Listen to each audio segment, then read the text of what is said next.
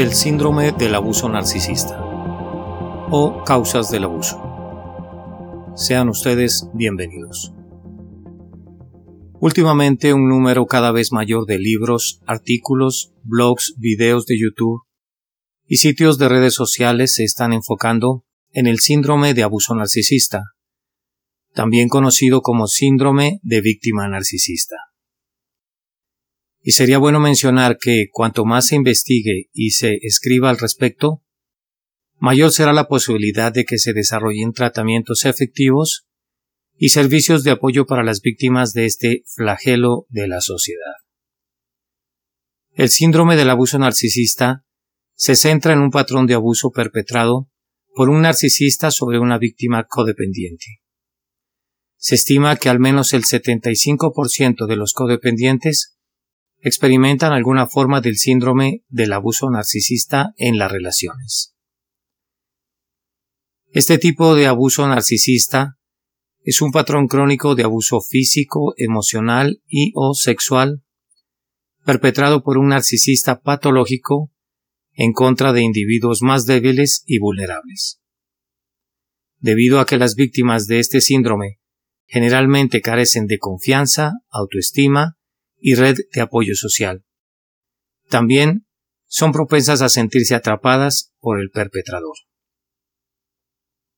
La experiencia para la víctima de estar atrapado por este síndrome puede ser una apreciación real o el resultado de narrativas cuidadosamente implantadas, también conocidas como gaslighting.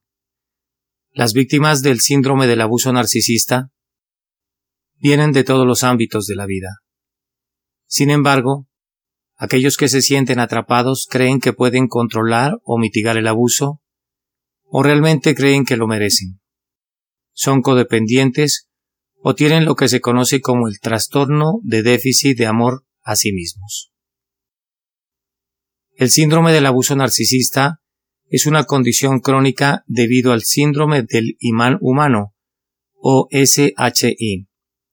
Este síndrome en su forma más simple explica por qué las personalidades opuestas se atraen entre sí y por qué las relaciones persisten a pesar de que una o ambas personas sean infelices.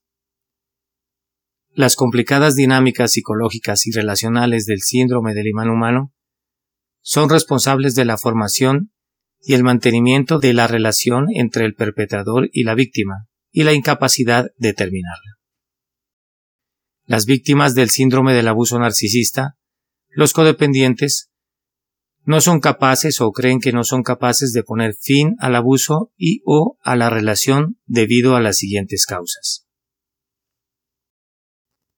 Incertidumbre acerca de la verdadera naturaleza peligrosa del abusador. Siendo la incertidumbre en este caso la falta de seguridad, de confianza o de certeza sobre la verdadera naturaleza del abusador, especialmente cuando esto crea inquietud en la víctima y esto a la vez por el factor o grado de violencia física y psicológica que maneja el perpetrador en estos casos. Miedo a las consecuencias reales. Con esto me refiero al hecho o acontecimiento perjudicial para la víctima derivado de esta situación, o en su defecto al hecho que resulta perjudicial, inevitable y forzoso de la relación con el narcisista patológico o con un psicópata integrado a la sociedad. Miedo a las amenazas de consecuencias o represalias.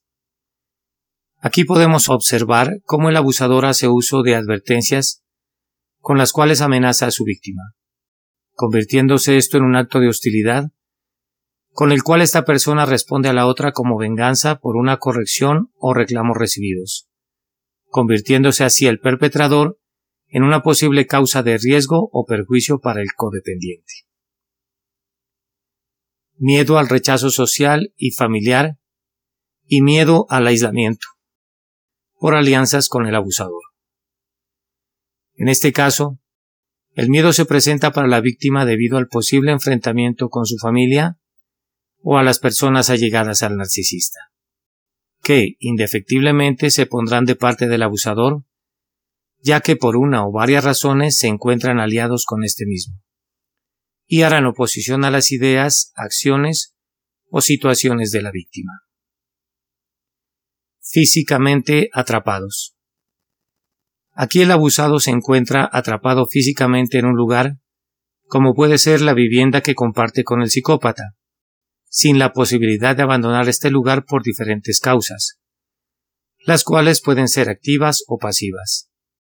Y con activas me refiero al maltrato físico y con pasivas a la posibilidad que ha tenido el abusador de engañar o convencer con astucia a la víctima para que no abandone el mencionado lugar. Financieramente atrapados.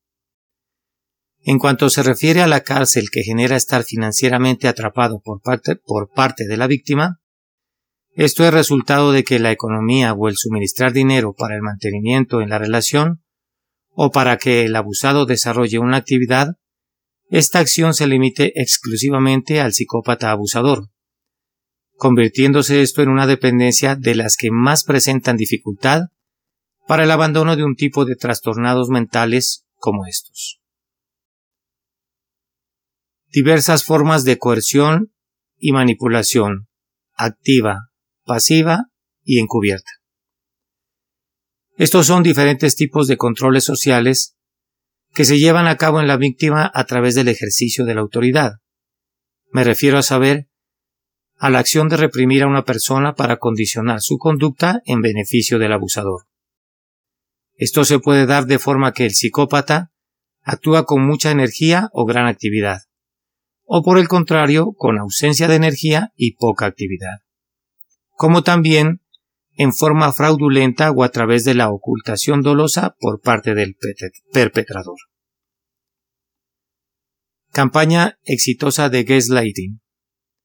El narcisista va a tratar de desarrollar una campaña a través de la manipulación psicológica en la que esta persona sembrará de forma encubierta semillas de duda en el abusado, haciéndole cuestionar su propia memoria, percepción o juicio. También el psicópata buscará evocar cambios en el otro, como es la disonancia cognitiva o la baja autoestima, lo que hace que la víctima dependa directamente del abusador para el apoyo emocional y la validación. Usando la negación, la mala dirección, la contradicción y la desinformación, el narcisista intentará desestabilizar a la víctima, deslegitimar sus creencias.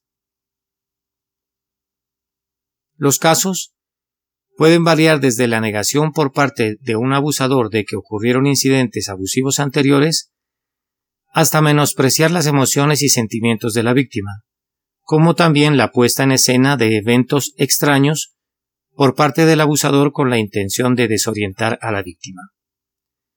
El objetivo de esta técnica es socavar gradualmente la confianza de la víctima en su propia capacidad para distinguir la verdad de la falsedad lo correcto de lo incorrecto, o la realidad de la ilusión, haciendo que el abusado dependa patológicamente del abusador para el control de sus pensamientos y sentimientos.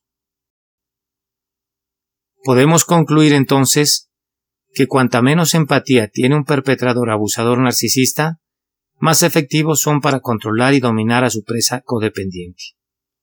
Mantienen el poder y el control sobre sus víctimas derrotando o agotando su resolución para defenderse o para buscar protección o ayuda.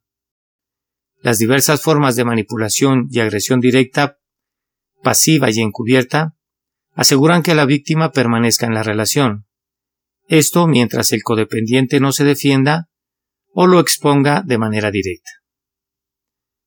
Para terminar, quisiera recordarte que la forma más potente de trampa del síndrome del abuso narcisista proviene de una campaña sostenida de lavado de cerebro y o gaslighting, perpetrada por un narcisista patológico que es, o bien, un sociópata que sufre un trastorno antisocial de la personalidad, o una persona con rasgos de personalidad narcisista o patrón de conducta abusivo.